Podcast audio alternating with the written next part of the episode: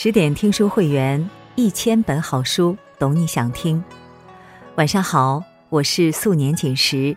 今天你过得好吗？今天我们来讲明孝帝朱佑樘与张皇后的故事。真正爱你的人身上都有这种特征。作者是零零七。接下来我们一起来听。自古男儿皆薄幸，最是多情帝王家。在我们印象中，古代帝王往往三宫六院、七十二嫔妃，美人无数，佳丽若千。这些女子为了争名夺利，为了赢得皇帝宠幸，便开始阴谋算计、勾心斗角。而那些帝王也会深陷温柔乡，只愿新人笑，不闻旧人哭。古燕歌中曾说：“穷穷白兔，东走西顾。”衣不如新，人不如故。喜新厌旧是人的本能，但不离不弃才是最应该被珍惜的品格。明朝就有一位帝王，终其一生只有一位皇后，后宫别无其他嫔妃。在他的心中，世间万千女子皆不如枕边人好，天下万千宠爱都要给予他一人。任凭时光流转，岁月更迭，他心中始终只有对方，未曾改变。他就是明朝第一宠妻狂魔朱佑称。一四七零年七月三十日，大明皇宫的偏殿冷宫中，一声婴儿啼哭响彻整个宫殿。既是既激动又紧张。激动的是自己诞下一位皇子，出头有望；可紧张的是，若这件事被万贵妃知晓，所有人都难逃一死。万贵妃是明宪宗的宠妃，也是后宫真正的掌权者。一年前，明宪宗因一次意外宠幸了季氏，让季氏有了身孕。可这件事却被万贵妃知晓了。万贵妃自己没有孩子，也不允许后宫其他嫔妃有孩子，于是便强迫季氏堕胎。幸得众人维护，才瞒过了万贵妃。可季氏也被贬到了环境恶劣的冷宫。如今十月怀胎，一朝分娩，季氏虽然欣慰，可依旧不敢走漏半点风声。为了保护孩子的安全。季氏将孩子藏在冷宫之中，而这一藏便是六年。直到六年后的一次意外，明宪宗得知了这个孩子的存在，他们母子才得见天日。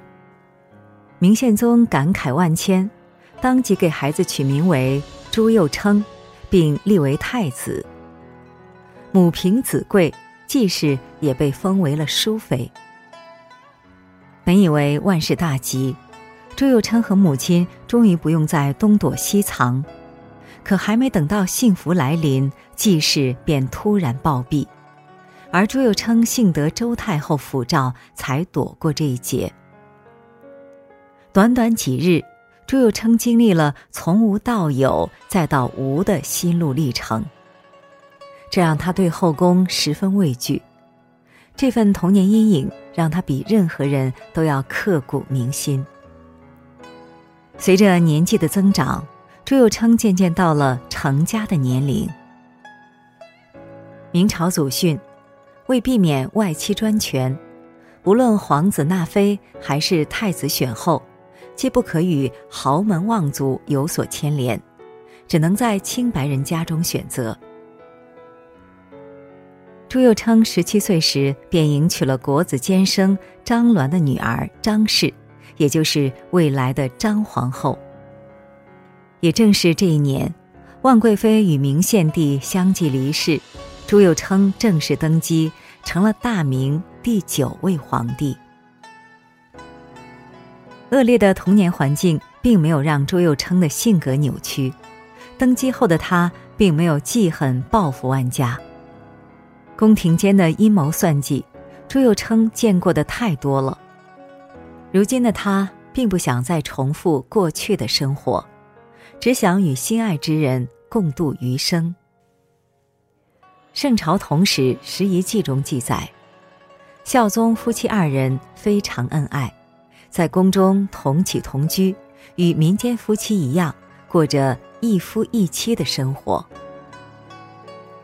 自己爱的人也同样爱着自己，这样的日子对朱佑称来说已经足够了。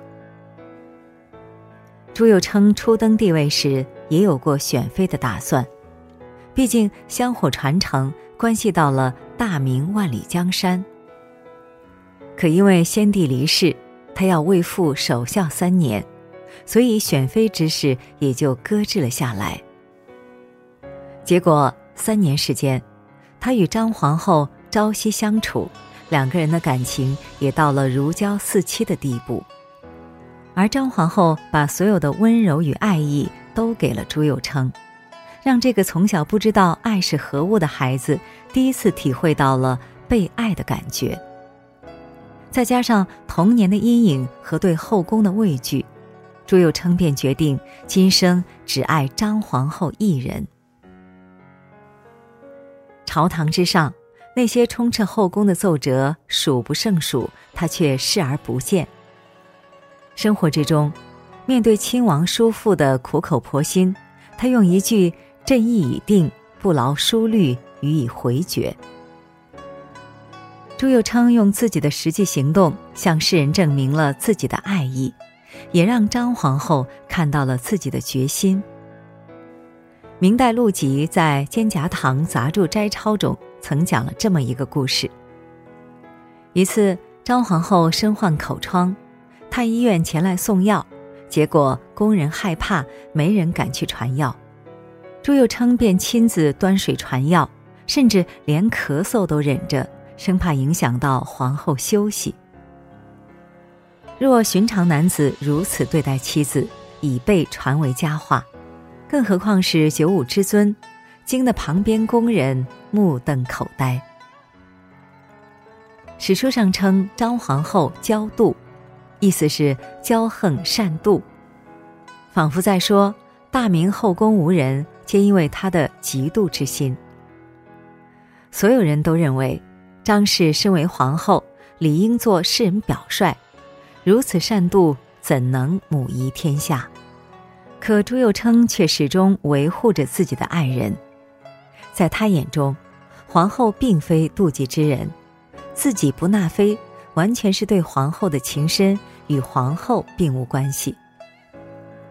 按照明朝规定。帝后要分开居住，皇帝住乾清宫，皇后住坤宁宫。可朱佑称却害怕皇后晚上回宫容易受风着凉，便像寻常百姓那样与他共同起居。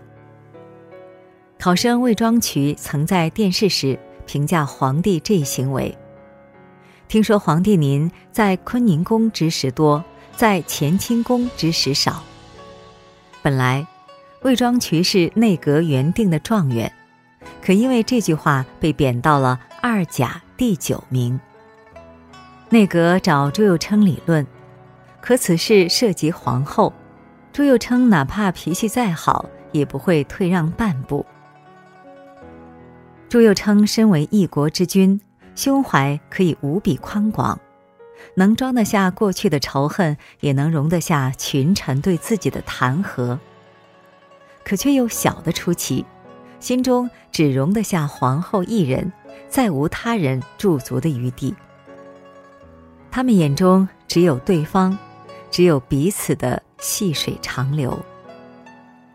明朝那些事儿中，曾给了朱佑称这样一个评价：他是一个好皇帝，也是一个好人。可事实上，朱佑称的弘治中心并不完美。他为了挚爱张皇后，也做了许多错事。因为爱屋及乌，朱佑称对张氏一族十分看重。从小缺少家人关爱的他，一直把皇后的家人看作是自己的亲人。明朝制度，后宫嫔妃不得与家人往来，可朱佑称却允许张皇后的母亲随意入宫。不仅如此，还特意为岳母在宫中修筑别院。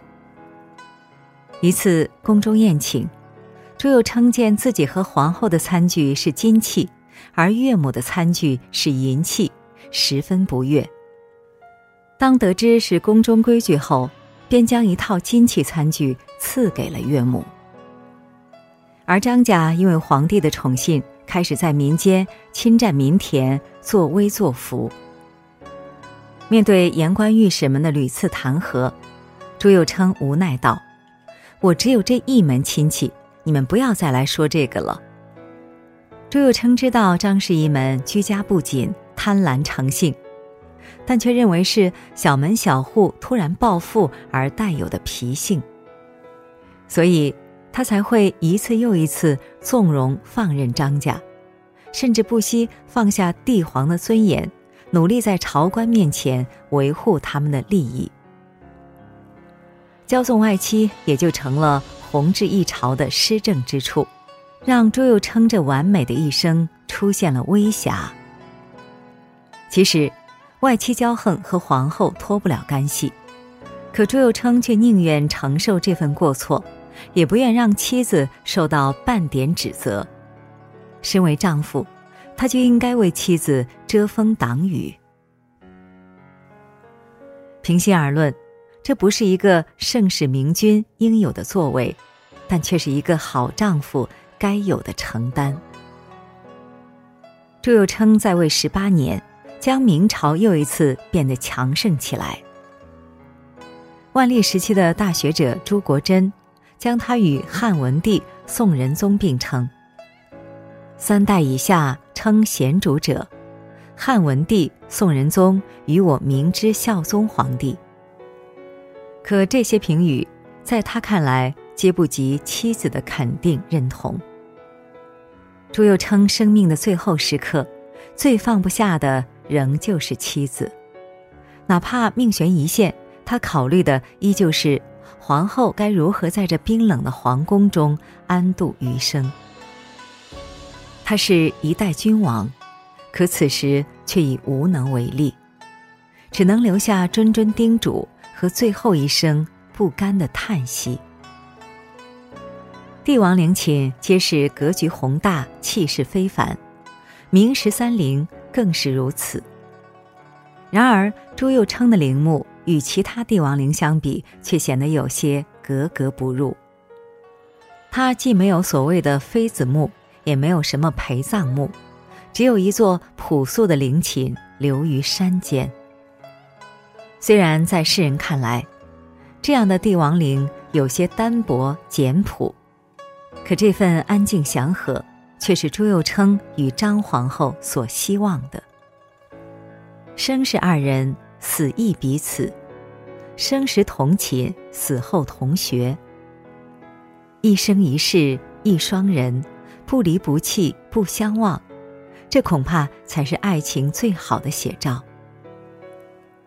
因为真心，所以无论现实如何都能相依相守；因为理解，所以无论对错几何都能相互信任；因为相爱。所以，哪怕岁月变迁，都能不变初心。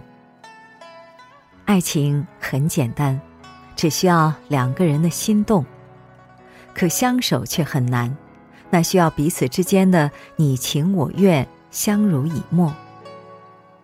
朱佑昌与张皇后既有彼此契合的性格，又懂得相互尊重包容，这样的感情想不长久，都难。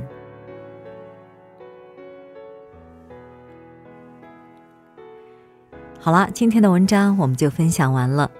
更多美文，请继续关注十点读书，也欢迎把我们推荐给你的朋友和家人，让我们在阅读里遇见更好的自己。今晚就是这样，祝你晚安，做个好梦。